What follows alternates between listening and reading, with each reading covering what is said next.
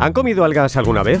Seguro que sí, porque, bueno, se han puesto bastante de moda. Quizá las han comido en una sopa, quizá en un sushi enrollado en un maki de alga nori, y también quizá un pseudoterapeuta se las ha incluido en una dieta milagro.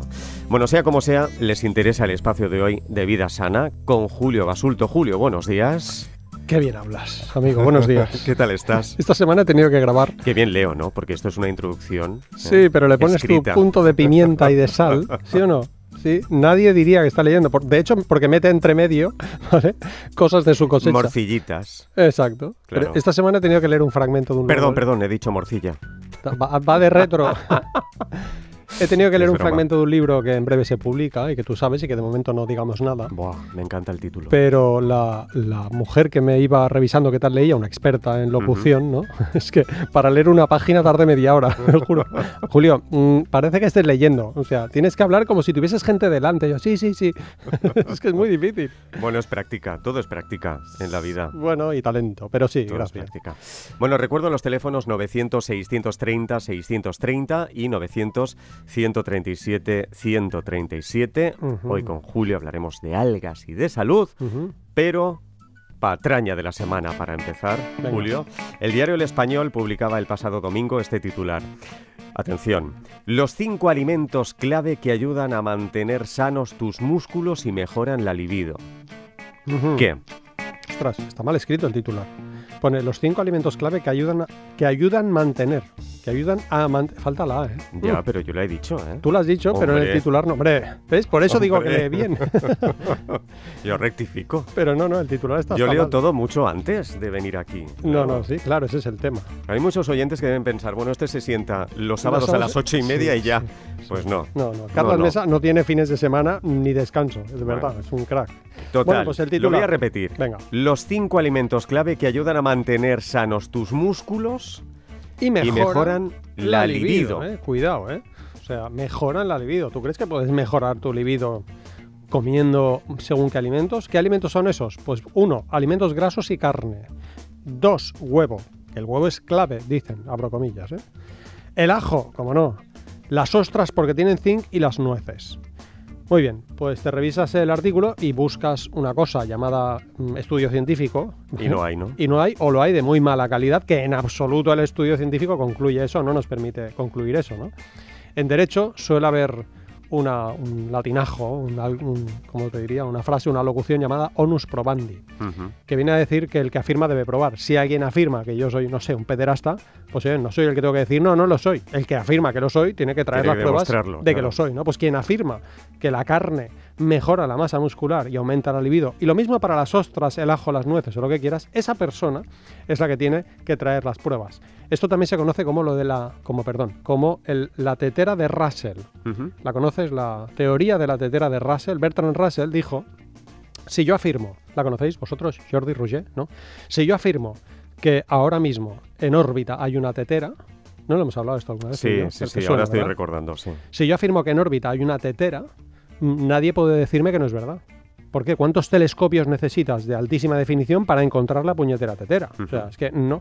La persona que afirma que hay una tetera, esa es la que tiene que traer pruebas, la foto de que está la tetera. Bien, tráeme la foto y me lo creo, ¿no? Claro. Bueno, pues aquí ocurre lo mismo. Porque si alguien cree que tomar ostras, que tomar ajo, que tomar huevo aumenta la libido, mejora su masa muscular y realmente tiene un problema con el tema, lo que va a hacer es mm, hacer una monodieta de huevo, mm, ostras, nueces y carne a ver si le mejora la libido. Y eso, desde luego, va a ser perjudicial. Por tanto, no hay pruebas de que sea cierto, insisto, no las encuentras en el artículo y no las hay en la literatura científica, y además tenemos dudas de que puede, por ejemplo, demorar la búsqueda de un tratamiento para su supuesta falta de libido, una- un tratamiento que tiene que ser, desde luego, un sexólogo, ¿no? O primero alguien que haga un diagnóstico a ver si hay alguna patología de base, ¿no? Imagínate que tiene hipercolesterolemia, por ejemplo, ¿no? Pues hacemos un tratamiento para la patología, acudimos a un sexólogo, no a un nutricionista. No hay alimentos que aumenten tu masa muscular, al menos en nuestro medio donde la gente está sobrenutrida, y desde luego no hay ningún alimento que mejore la libido. Eso estoy Pues seguro. hasta ahí la patraña.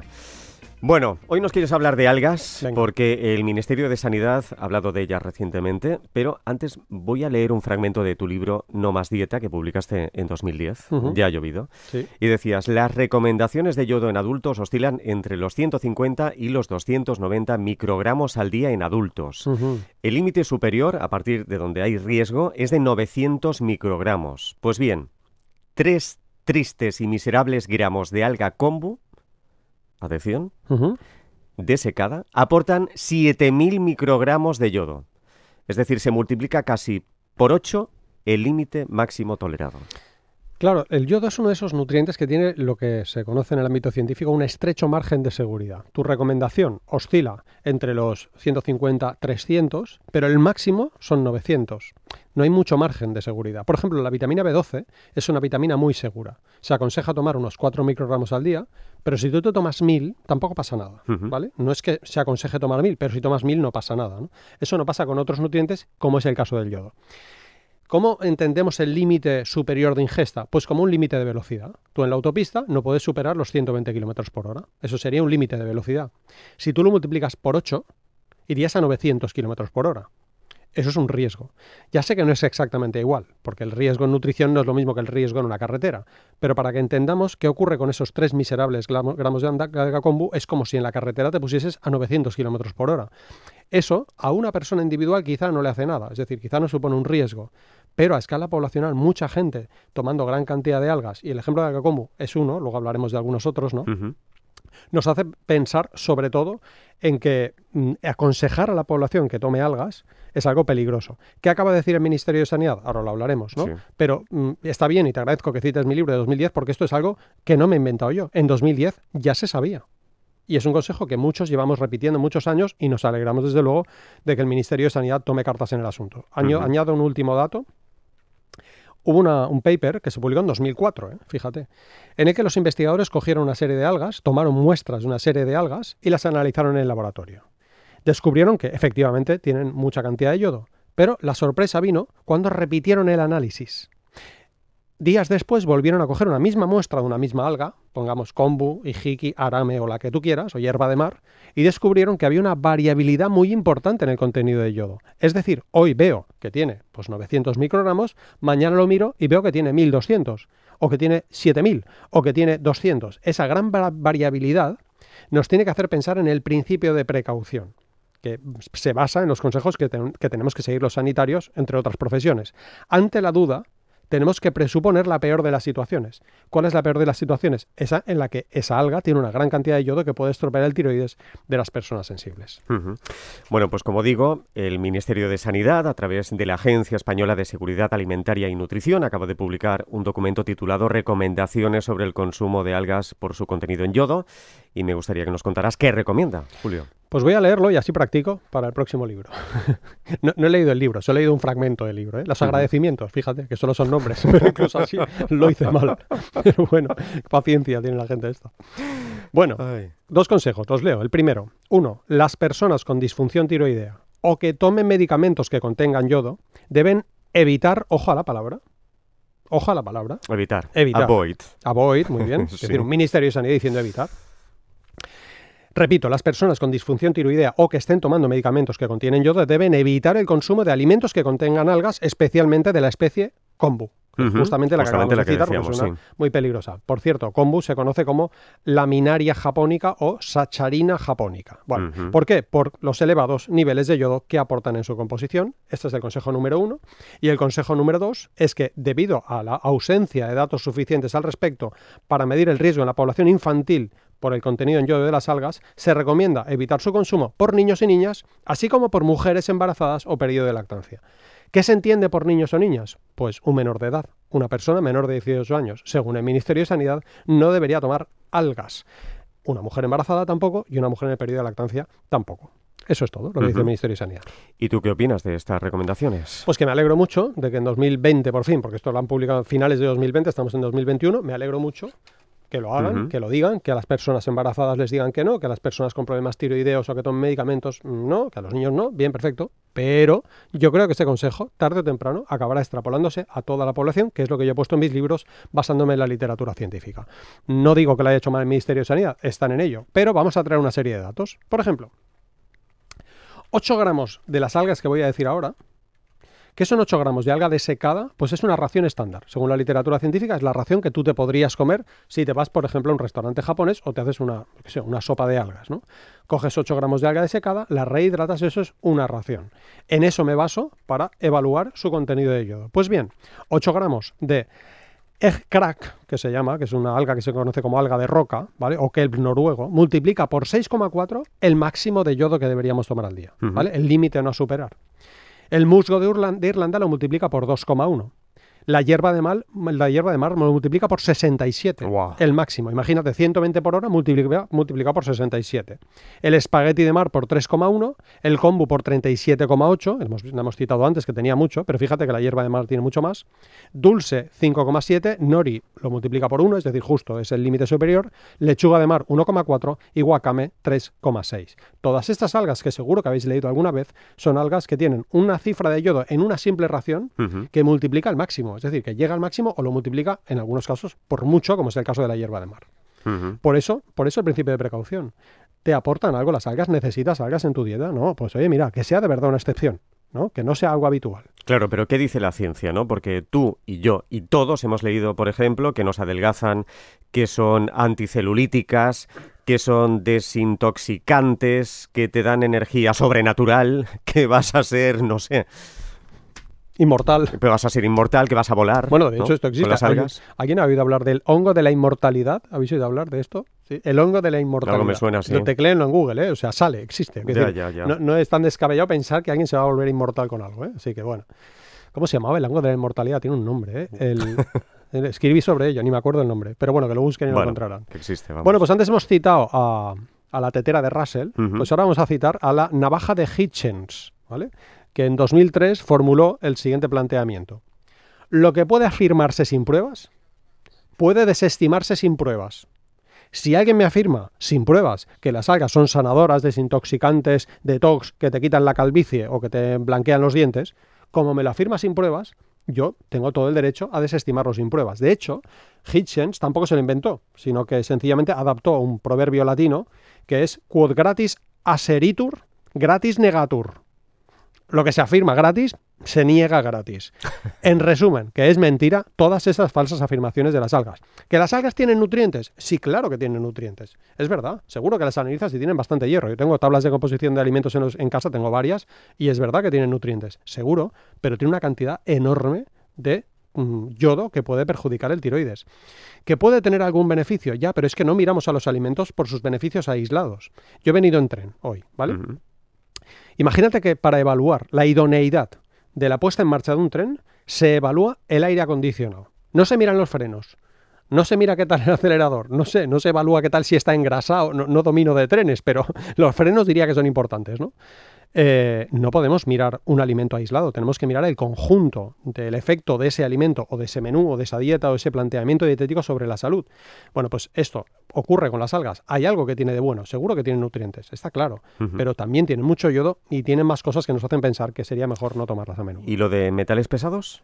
Y esas son las otras cosas. Es decir, claro, es como si ese tren de vez en cuando pegase un frenazo y pasase de 120 a 10 por hora de golpe, ¿no? ¿Dónde saldrías tú? Volando, ¿no? Sí, porque hay muchas algas que tienen grandes cantidades de metales pesados. Tanto es así que nuestro Ministerio de Sanidad, y también en Cataluña pasó, la Agencia de Salud Pública de Cataluña, y hicieron un documento desaconsejando a la población las algas iziki, que seguro que habéis oído hablar de ellas. Sí. ¿vale? La alga iziki es una alga negra, así filamentosa, Hmm. que se suele utilizar en los restaurantes asiáticos para Sí. hacerte la sopa de iziki, ¿no? Sí. Pues en 2009 el Ministerio de Sanidad desaconsejó el alga iziki. Dijo, las algas iziki son fáciles de distinguir porque su, tiene una apariencia negra y tal, tal. Y dice que se debe evitar siempre que sea posible el consumo de alga iziki. Esto dice la ESAN, la Agencia Española de Seguridad Alimentaria y Nutrición. ¿Por qué? Porque tiene mucho arsénico inorgánico. Pero es que resulta que muchas algas tienen cantidades elevadas de metales pesados. No tanto como el alga hijiki, desde luego hasta el punto de que el Ministerio de Sanidad lo, desa- lo desaconseja, pero es que te puedes encontrar cadmio, puedes encontrarte mercurio, puedes encontrarte, no qué sé, sustancias perfluoralquiladas, no sé, tengo una lista que no la voy a decir aquí para no asustar, pero sabiendo que no son beneficiosas, que pueden tener riesgo, oye, el se- consejo más sensato es que, insisto, sobre todo Pues niñas, mujeres embarazadas, personas de riesgo, que no lo tomen y el resto de la población que sea consciente de que esto no es algo que debamos con- incluir en nuestra dieta. Y de para una persona vegetariana que no toma pescado. ¿cómo cubre requerimientos de yodo? Muchos vegetarianos recurren a las algas porque, claro, dejan de tomar pescado y piensas, ya no tomo yodo, pues me tomo las algas. ¿no? Hay estudios científicos serios, por ejemplo, una revisión sistemática publicada en Nutrients en mayo de 2020, que constató que demasiados vegetarianos y veganos tienen problemas tiroideos a causa de recurrir a las algas como fuente de yodo. Y una revisión posterior, una revisión sistemática en diciembre de 2021, de Nicole, que voy a ser incapaz de pronunciarlo, Neufingerl, acabado en L, Neufinger, como finger, pero acabado en L pues dijo que pueden conducir a una excesiva ingesta y que por tanto aconseja que recurra, lo que siempre decimos, como fuente de yodo a la sal yodada. No sal marina, sino sal yodada. Puede ser sal marina yodada, pero es una fuente fiable, segura, que tiene una pequeña dosis de yodo y que contribuye a nuestra ingesta de yodo, seamos o no vegetarianos. Bien. Oye, ¿y los japoneses? Hablando de la tiroides, ¿no? ¿No tienen problemas a causa de tomar al- algas? Pues mira, 2009, revista The Journal of Clinical Endocrinology and Metabolism constató que los japoneses es cierto que toman muchas algas, pero tienen una adaptación metabólica a tomar altas dosis de yodo durante milenios, cosa que los eh, occidentales y españoles en concreto no. A ellos los expones a las altas dosis de yodo que tienen las algas y no les genera tantos problemas tiroideos como los que ocurren en España cuando alguien se expone a altas dosis de yodo. Punto uno. Punto dos. Hay otras investigaciones, una por, ejemplo aparecida en junio de 2008 en tiroid, otra en octubre eh, de ese mismo año en Thyroid Research y otra en 2012 en el European Journal of Cancer Prevention, que constató, redoble de tambores, que pese a que los japoneses no tienen tantos problemas de hipo e hipertiroidismo por tomar algas, coma, sí tienen más problemas de cáncer de tiroides a causa de ese elevado contenido en yodo en las algas. Así que no es tan cierto eso de que a los japoneses no les pasa nada. Revisen la literatura científica y verán que sí, que sí que les pasa. Oye, clase magistral sobre las algas, ¿eh? Pues gracias, doctor. Qué interesante. A sus pies. Muchas gracias. Pregunta sana. Bueno, la semana pasada preguntábamos qué porcentaje de hombres y mujeres, respectivamente, no dedicó ningún día de la semana al ejercicio físico en España en 2020, según el Instituto Nacional de Estadística. Julio, Roger Jordi, ¿tú ya sabes la respuesta, Carlas? No Yo sí. Está levantando la mano Jordi. ¿Qué? ¿Cuántos a ver, dirías? ¿cuánto? ¿Cuánto dice? ¿Cuánto ¿Qué, está qué porcentaje de la población española crees que a la semana no hacen nada de ejercicio físico, Jordi? A ver, Que- a ver qué nos 70, dice. ¿70? 70 dice. Roger. ¿60? 60. No, ninguno de los dos. Han tirado alto porque como hago la pregunta, Claro. pero no. 46,5% de hombres y 54,8% de mujeres. Ujú. Roger se ha acercado más ¿no? al precio justo. O sea, ella- mitad y mitad, ¿eh? que, sí, Más que o viola, menos. perdona, perdona, la mitad de la población española no Oye, está que no estoy diciendo que esté bien, digo que mitad. No, si no te lo digo a ti, Ah. me, lo, digo a mí mismo. vale, vale. Eh, pues eso, que es Bueno. una cifra muy elevada. Así que por Pues favor. Silvia Nicolau Solano, que no sabemos desde dónde nos escribe, ganó un ejemplar del libro Comer y Correr de Julio Basulto y Juanjo Cáceres, lo publica de bolsillo. ¿Qué preguntas hoy? Pues otro porcentaje, también recurriendo al Instituto Nacional de Estadística. ¿Qué porcentaje de bebés fueron amamantados con, lactancia natural a los seis meses de edad en España en 2020? A ver, Venga. ¿qué porcentaje de bebés fueron amamantados con lactancia natural a los seis meses de edad en España en 2020? ¿Ves? Yo me equivoco cuando lo leo y tú no. ¿Os habéis dado cuenta o no? Yo me voy Bueno, a... que no me equivoco yo a veces. Si quieren contestar, no es un día cualquiera arroba rtv.es, no es un día cualquiera arroba rtv.es y en juego un ejemplar del libro Mamá come sano, alimentación saludable en el embarazo y la lactancia de Julio Lo publica de bolsillo. Charlamos con ustedes. Participa en directo. Marca los teléfonos gratuitos 900 630 630 y 900 137 137. Pero antes de saludar a los oyentes voy a aclarar algo porque hemos estado hablando de la libido, libido sexual. Algunos oyentes están diciendo, no, no es libido, es líbido. Bueno, es que si yo dijera líbido, estaría hablando de algo que está muy pálido o es pálido. Estamos hablando del deseo sexual, por tanto es libido. ¿En serio que te lo Aunque, dicho? sí, me está diciendo Aitor que hay mucho oyente llamando para decirnos que nos hemos equivocado. Justamente, la mayoría de gente dice líbido por la influencia de esa otra palabra, que es otra cosa completamente distinta, pero lo correcto es líbido. Ujú. A mí se me escapa, ¿eh? De vez en cuando. Li- Libido. Sí, sí, ¿eh? sí. Intento decir libido. José Castro me corrigió grandemente, como suele hacer él en cierta ocasión. Y desde entonces intento corregirlo. Pero se me escapa algún líbido. Es líbido, es cierto. Es líbido. Gracias. Bueno, en Jumilla, Murcia, Ángela, buenos días. Hola, buenos días. Adelante, Ángela. Eh, mi pregunta para Julio es que habla de, de la sal yodada y hace muchos, muchos años un médico me dijo que yo debía tomarla e incluso entonces se vendía en farmacias, que era donde yo la compraba. Pero después la información que me llegó era que el yodo de esa sal se pierde con el paso del tiempo, con lo que daba igual si no la consumía de inmediato. Eh, ¿En qué momento estamos ahora? Es decir, ¿ese yodo se pierde o estoy muy, muy liada? Buena favor, pregunta. Ángela, y gracias por llamar. Em, sí, de hecho, e- es- este consejo de tomar sal yodada tiene muchos años. Nuestro Ministerio de Sanidad lo aconseja y aquí en Cataluña la Agencia de Salud Pública de Cataluña también lo aconseja. Sí es cierto que el yodo es inestable. Inestable quiere decir que, por ejemplo, con el calor o con el paso del tiempo, pues se pierde parte del yodo que tiene la sal yodada, pero no se pierde todo, desde luego. Por eso el consejo suele ser que no compres 5 kilos de sal yodada, sino que compres un kilo de sal yodada, que lo tengas lejos de los fogones o lejos del horno, que hay mucha gente que lo tiene justo al lado del horno, al lado de los fogones, y ahí Ah, se va perdiendo, y que lo pongas al final de la cocción.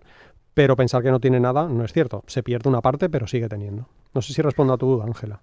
Sí, muchísimas gracias. A ti. Nada, qué fácil. Muchas gracias, Ángela. Buen Buenos día. días. Hasta y hasta otra. En Tenerife, Esperanza, buenos días. Buenos días a Adelante. los dos. Buenos ¿Qué días. tal, Carles y Julio? Muy bien, gracias. ¿Y Mira, usted? yo tenía una pregunta sobre el alga espirulina Ujú. de un tal Marcus Rohrer en la marca. La tomé hace años para aumentar la energía. Él recomienda unas de 7 a 10 comprimidos al día. Yo me tomaba 4 o 5 Ujú. y la he estado to- y quería saber si era mala y si es de verdad que te da energía. También quería hacer otra pregunta en relación con las patatas cocidas y el arroz cocido porque yo vivo sola y entonces cuezo más del que voy a consumir en un día y no sé si se, aunque esté en una nevera muy fuerte y con mucha congelación, pues mm, se va descomponiendo el alimento, que lo he oído decir entre amigas. Claro. Pues muchas gracias, Esperanza, por la llamada. Muy interesante la, la pregunta Sí, de la espirulina, dos, ¿eh? muy pertinente. Eh, En realidad la espirulina no es exactamente un alga, pero es igual. Solemos llamarla alga espirulina, que es lo importante. Mucha gente cree que tiene propiedades para la salud y es rotundamente falso. La espirulina no tiene ninguna propiedad para la salud, pero sin embargo sí que tiene efectos secundarios adversos. El principal es que, sobre todo en el colectivo vegetariano, en el resto de la población no es tan importante, pero hay mucho vegetariano tomando espirulina, resulta que puede perjudicar el metabolismo de la vitamina B12. Es decir, sobre todo en personas vegetarianas, tomar alga espirulina habitualmente puede hacer que tengan deficiencia de B12. Y eso es peligroso. Por lo demás, no he leído ningún efecto adverso más allá de esto, pero sí que es tirar el dinero y perder el tiempo y perder esperanzas en algo que desde luego no va a mejorar ni tu energía ni nada más.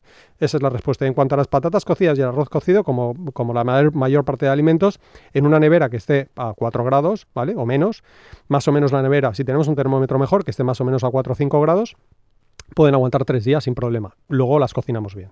No sé si respondo, Esperanza. Y algún alimento energético, Julio, que porque me encuentro súper floja ahí. Acudiría primero al médico a ver qué pasa, ¿vale? A ver si pasa algo, que le haga una analítica, que le pegue una revisión. Segundo, si él considera necesario, derivarle a un nutricionista, una nutricionista, para que evalúe su patrón de alimentación a ver si hay algo. Pero no hay ningún alimento que le dé energía en concreto. Eh, sí que un patrón general de alimentación, desde luego hacer ejercicio físico, pero si no se encuentra muy bien Esperanza, yo le aconsejaría primero una revisión médica, a ver qué pasa, si es que pasa. ¿Qué Pues opina? muchísimas gracias y buen sábado. Feliz Nada, sábado. al contrario, muchas gracias igualmente, ¿eh? Gracias chao. a los dos. Ay, Gracias. perdón, ¿puedo recomendar un libro? Ya que estoy. Claro. Hay un libro que se llama Come Seguro, porque nos ha preguntado sobre la durabilidad de las patatas en la nevera. Hay un libro que se llama Come Seguro, de Beatriz Robles, que es muy bueno sobre esta Tome cuestión. nota, tome nota. Esperanza, muchas gracias. Estoy tomando, estoy tomando nota. Come el Seguro. Está- Come Seguro. Edita Planeta. radio. Gracias. Beatriz Gracias. Robles. Gracias y buenos Buenos días. En San Sebastián, Verónica, buenos días. Hola, buenos días de nuevo. Eh, ¿Qué tal? Muy bien. Bien. Espero que vosotros también, con Sí, muchísimo aquí frío. estamos. Más frío que han venido. Hace frío, hace frío, sí. Más que en Benidorm, seguro. sí. Eh, vale, os quería preguntar, la semana pasada eh, os pregunté sobre la B12 Ujú. eh, y bueno, quería corregirme, no quería preguntar sobre el consumo de B12 en carne, sino en moluscos y entonces añado el tema del yodo eh, a la pregunta. Venga. Y no lo entiendo. No entiendo la pregunta, Verónica, Vale, perdona. la, Sí. pe- la semana pasada pregunté sobre la B12 y el, eh, en farmacia, eh, bueno, me habían, tenía baja la B12 y el médico me dijo que comiera moluscos, porque soy vegetariana, no como carne, pero bueno, sí hay que comer. Entonces, eh, quería saber, el- creo que el nivel de B12 en los moluscos te sube bastante y luego el nivel de yodo también en estos, En los moluscos. No sé si me estoy explicando. Pues te estás explicando muy bien. Verónica, una persona vegetariana es una persona que no come carne, que no come pescado y no come marisco ni crustáceos. Y no tiene por qué comerlo. Es decir, si te apetece comerlos, adelante.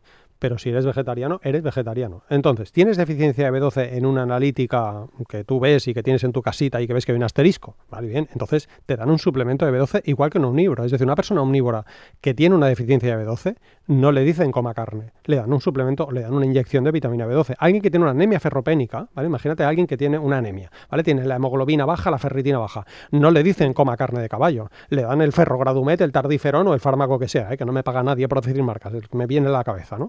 Esto pasa con una persona vegetariana. Si tienes deficiencia de B12, lo que tienes que hacer es tomarte el, el suplemento de B12, que de hecho todos los vegetarianos deberían tomarlo. Pero si hay deficiencia, el suplemento es distinto, porque una cosa es prevenir y otra cosa es tratar. Y la segunda pregunta, si tienen yodo los mariscos, sí, tienen yodo, pero no estamos diciendo a la población, tome mucho marisco. No, lo que estamos diciendo a la población es, tome 2 gramos al día de sal yodada, que son 160 microgramos de yodo, que es una cifra que se acerca mucho a la recomendación. Perdón, 120 microgramos de yodo. Eh, ¿Por qué? Porque es más fiable, porque es seguro, porque, porque no es tomar mucha sal, es una pizca de sal. Responda a tu duda, Verónica. Sí. Muy bien. Pues hasta ahí. Gracias. Verónica, muchas gracias. A ti un abrazo. Gracias y buenos días. En Madrid, Pilar, buenos días. Hola, buenos días. ¿Qué tal, Muchas Pilar? gracias por atenderme, sobre todo. Nada, al contrario, gracias por llamar. ¿Eh? Mire, la pregunta es, yo estoy tomando Eutirox 75. El endocrino me dijo que lo que debía era no tomar soja. Y la pregunta es, ¿por qué? Y segundo, que yo veo que en muchos alimentos viene, eh, contiene trazas de soja o contiene soja. Y lo que no sé, si yo es, es hasta ahora ese tipo de cosas no lo miraba, Claro. pero a lo mejor me perjudica. Quería que, me, que si me podía contestar a esas dos cosas. Bravo, gracias Pilar. Si mira el prospecto del Eutirox, se lo ha mirado a fondo, verá que pone que si toma soja o derivados de la soja, el médico debería adaptarle la dosis del medicamento. ¿Lo ha leído esto? No, yo sé que él me adapta la dosis en función de mi analítica, Claro. no en función del medicamento. Claro, entonces tenemos dos posibilidades. Una, que usted siga tomando soja o que tome soja, ¿vale? Una posibilidad en cuyo caso el médico debería, como está haciendo, pues mirar cómo están sus niveles y adaptar el medicamento en función de cómo están esos niveles, ¿no? O la segunda, que es más rápida, decirle no tome soja. ¿Por qué? Porque es que mm, no es imprescindible tomar soja y no va a estar el médico todo el rato haciendo analíticas, ¿no? No, Eh, no, a ver, yo soja no tomo porque es verdad que no me gusta. Lo que sí que me ha empezado a lo mejor a pensar es que como la mayoría, hay otra serie de alimentos preparados en los que sí que, bueno, preparados o que tienen Vale, como compuesto soja, Sí. eso me No, perjudica. eso no le que- perjudica. O sea, una cosa es que usted se tome tofu, por ejemplo, que eso no es que contenga soja, es que es soja. Es decir, que el Sí. ingrediente principal es soja. Es soja, sí. Ahora bien, que usted lee en los ingredientes en el decimoquinto lugar que contiene, puede contener soja o trazas, eso desde luego no le va a afectar. Vale, ¿y por qué la soja es incompatible con el eutirox? Pues porque afecta a la absorción y al metabolismo. La verdad que no me acuerdo. Lo estudié en bioquímica hace muchos años, pero no me lo sé. No sé. Si Vale, lo vale. buscamos lo encontraremos, pero no metería la pata. Eso el endocrino seguro que lo sabe mejor que yo, pero yo metería vale, la pata. vale, vale, Sí, vale, pues, muchas Pilar, pues muchas Muchas gracias gracias. también por la llamada. Gracias y buenos días. Un abrazo. Hasta Igualmente. otra. Adiós. Día, adiós. En Barcelona, Marce, buenos días. Hola, buenos días. Adelante, Marce. Eh, Julio, que cogí mucha manía cuando dijiste lo del zumo de naranja. Ya lo siento. Me destrozaste, me destrozaste. ¿eh? Lo Pero siento, bueno. lo siento. Tengo un amigo que dice, después de escucharte soy menos feliz. Una preguntita. venga. Eh, estas freidoras que están ahora tan de moda de aire que no llevan aceite o muy poco aceite. ¿son sanas? Porque es que mm, somos dos personas en casa y me encantan las patatas fritas. Yo y esto no lo sabía. Eso sí, no muy de moda. ¿Freidoras Sí, sin, claro. sin aceite? Ujú. Ajá. Diga, diga, cambie. freidoras que, bueno, no son nuevas, lo que pasa que ahora pues han bajado de precio Sí, y las, sí, bueno, sí. las venden muy, muy económicas. Sí. ¿Es verdad? ¿Son buenas? O sea, ¿es sano? Buena pregunta. No es ni un sí ni un no. Vamos allá, me quedan un minuto. Sí. Em, no son tóxicas. Es decir, habrá quien piense que da cáncer. Seguro que hay, porque en esta vida hay de todo. No, Sí. no son tóxicas, ¿vale? Eh, ahorras una pasta en aceite, eso seguro. Y, y por lo visto, en comparación con las eh, de aceite, gastas menos electricidad, ¿vale? No, Porque eso me da lo mismo. Bien. Eh, mm, Bueno, no da lo mismo, ¿eh? Eh, Que ahora como mismo. está la factura, no sé yo, ahora no, no. sé yo. Bueno, em, ventaja, pues que no incorporas aceite al alimento. Y en una persona a la que tenemos que restringirle las calorías, que no lo acabo de tener muy claro, ¿eh? porque es mucho mejor pensar en comida, pensar en que coma bien, ¿no? Pues bueno, puede tener cierto, cierto sentido. Si teclea en Google freidoras de aire y OCU, Organización de Consumidores y Usuarios, encontrará un análisis de la OCU en el que te viene a decir más o menos esto que le he dicho yo, estas posibles ventajas e inconvenientes, ¿no? ¿El inconveniente cuál es? Pues que el sabor no es bueno. Los catadores profesionales y no pagados por nadie de la OCU descubren que resulta que una patata frita no queda igual ni la textura ni el sabor. Entonces, para una vez que te vas a comer una patata frita, ¿no? Pues ostras, hazte en aceite, que no es tan malo, ¿no? Que la gente piensa que es muy malo, pero en Estados Unidos es malo porque toman pues, un montón y a diario, pero aquí no es tan malo. Hay estudios en España que muestran que los fritos en España, tal y como se hacen, no son tan malos. Marce, muchas gracias. Muy interesante la pregunta. Vale, muchas gracias. Gracias y buenos Buen día. días. Un abrazo. Adiós. Bueno, hasta aquí llegamos, Julio Basulto. Cuídate mucho Gracias, guapo. y besos a toda la familia. Igualmente, gracias. A toda la familia. ¿eh? A sus pies. Hasta la semana que viene, ya en domingo, ¿eh? Ya Sí. en domingo.